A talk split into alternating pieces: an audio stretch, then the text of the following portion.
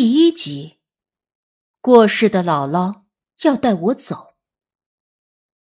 十岁那年，我姥姥去世了。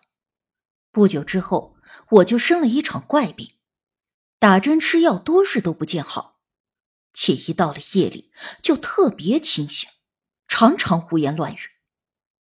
连着高烧了五天，实在是没法子了，爸妈就带着我到乡下给找了一位大姑。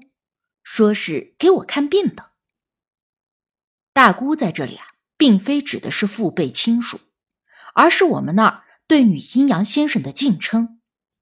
大姑当时看了看我，说是我姥姥去世不久，因为舍不下我，想要把我一块带走。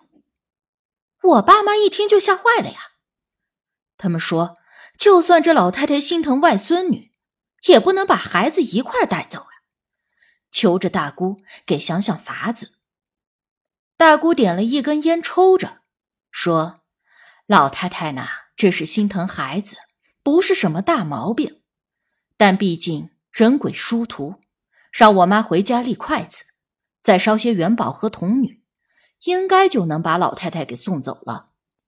得了这个方法，刚一回家，我妈就找来了一个大碗，盛上水，还有三根筷子。”一把米，又用一块布把我的头盖住。他拿着三根筷子蘸着水，在我身上从头敲到脚，在右手扶着三根筷子立在水碗里，念叨：“无意冲撞，不要见怪。既然找到了咱们庆生，我就给您献水饭，就请您放过我们庆生吧！啊，放过我们庆生吧！庆生呢？”就是我的名字。我妈念叨完了，就松开了手。盖在我头上的布很薄，还会透光。我清楚的瞧见，那三根筷子就直直的立在了水碗里，旁边没有任何支撑。大姑说了，如果三根筷子都立住，那就说明家里确实有东西。当时我们一家三口都没说话。但那种紧张的气氛不言而喻。有些事儿吧，你不知道还好，可确定了家里有只鬼，这任谁心里都发毛啊。之后，我妈收了筷子，立第二次，这次就问来的是不是我姥姥。确定有鬼之后，第二次立筷子，如果找对了正主，筷子会再次立住。不然的话，则会直接跌倒。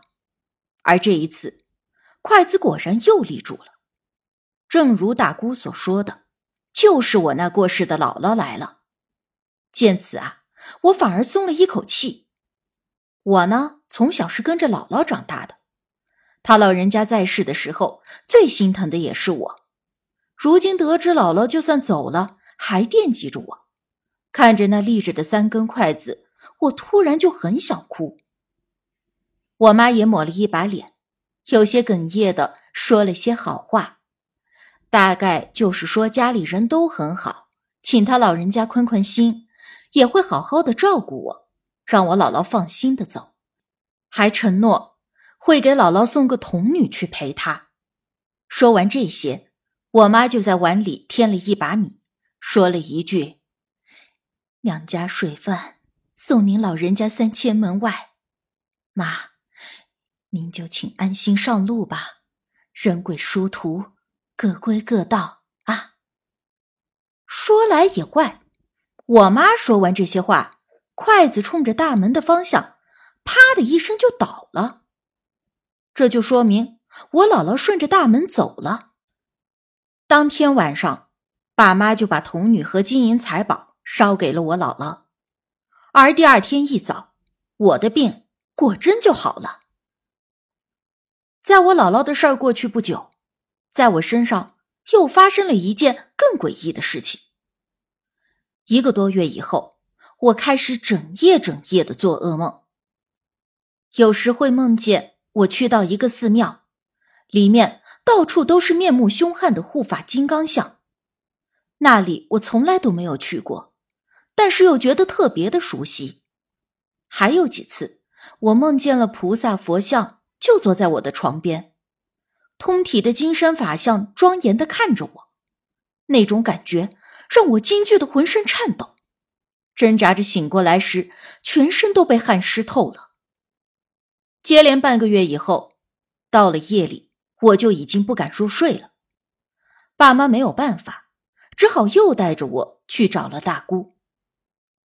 但是得知了我的事儿，大姑毫不意外，还说了几句话：“行善无恶，仙缘浓厚，可收作相同；与我等结下任何缘分，可收作相同。”身长邪骨头，可收作相同。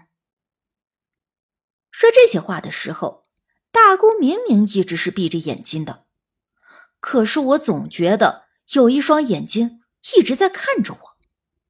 期间，我妈就问大姑说：“这话是啥意思呢？”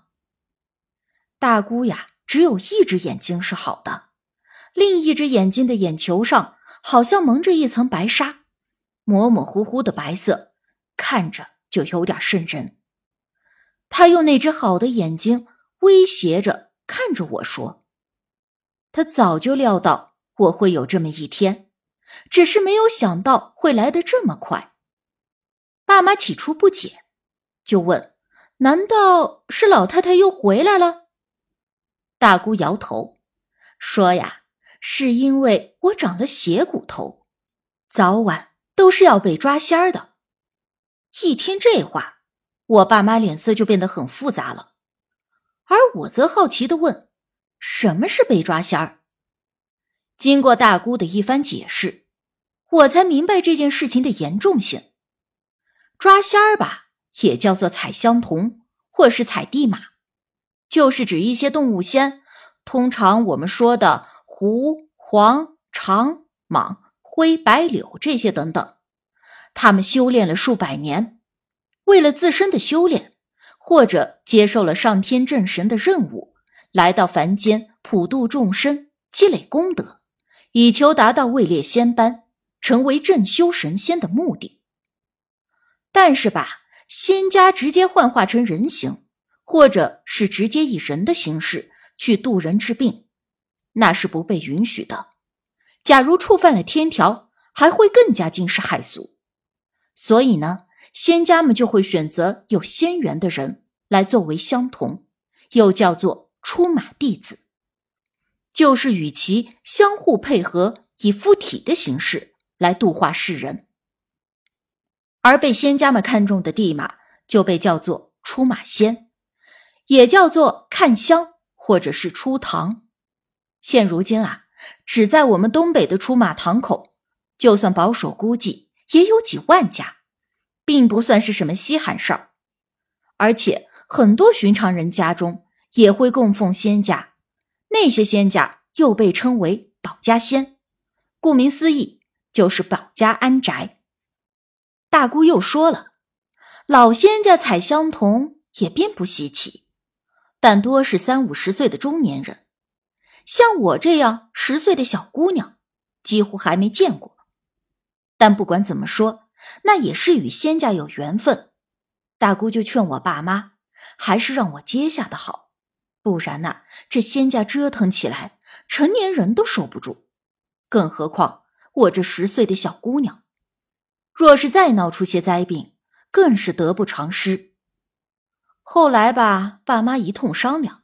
就说这出马立香堂也不是不行，只是现如今年纪太小了，可不能毁了我的前程，最少也要等到十八岁以后。大姑一听，又闭上了眼睛，开始摇头晃脑。之后我才知道，每当这种时候，他都是在与仙家交流，但究竟是通过何种方法沟通，那个时候我就不得而知了。没一会儿的功夫，大姑睁开了眼，说：“仙家开了脸，可以等到我十八岁以后再立香堂。但是这几年我要给仙家供奉，每逢初一十五都要上供，凤凰蛋、迎迎风、小凤凰、飘扬子、草卷、清茶大碗，也就是鸡蛋、酒、鸡、饺子、烟，还有清水这几样东西。我爸和我妈对视了一眼，点了点头，大姑同时也点了点头。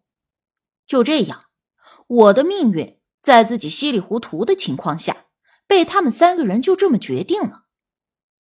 因为当时已经天黑了，大姑说：“我现在这身子骨啊，走夜路保不准是要出麻烦的，所以就留了我们一家三口在他家里夜宿。”当天晚上，我梦到了一个银发、挽着低髻的慈祥的老太太，一直坐在我的枕边，摸着我的头。她的身边还有几只可爱的小狐狸。第二天，我一睁眼。不但没有梦魇，而且整个人都感觉到神清气爽。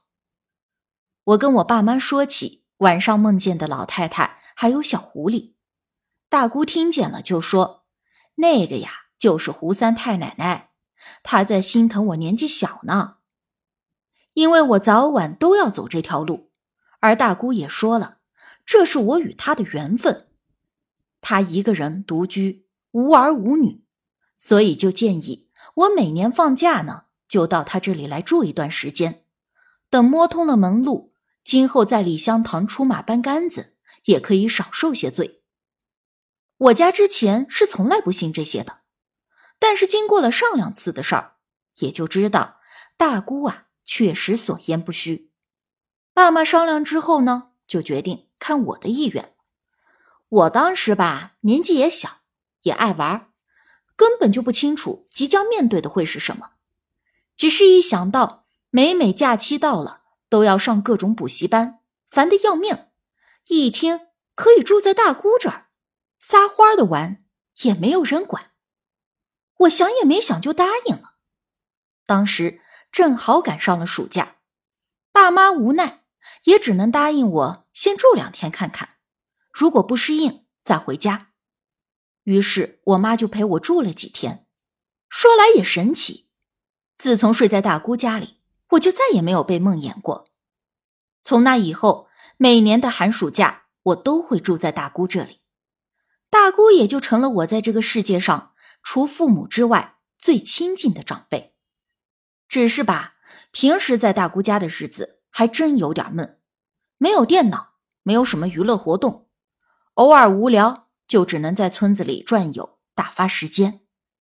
村子里的路弯弯绕绕的，我并不是很熟悉。这天，我不知不觉就越走越偏。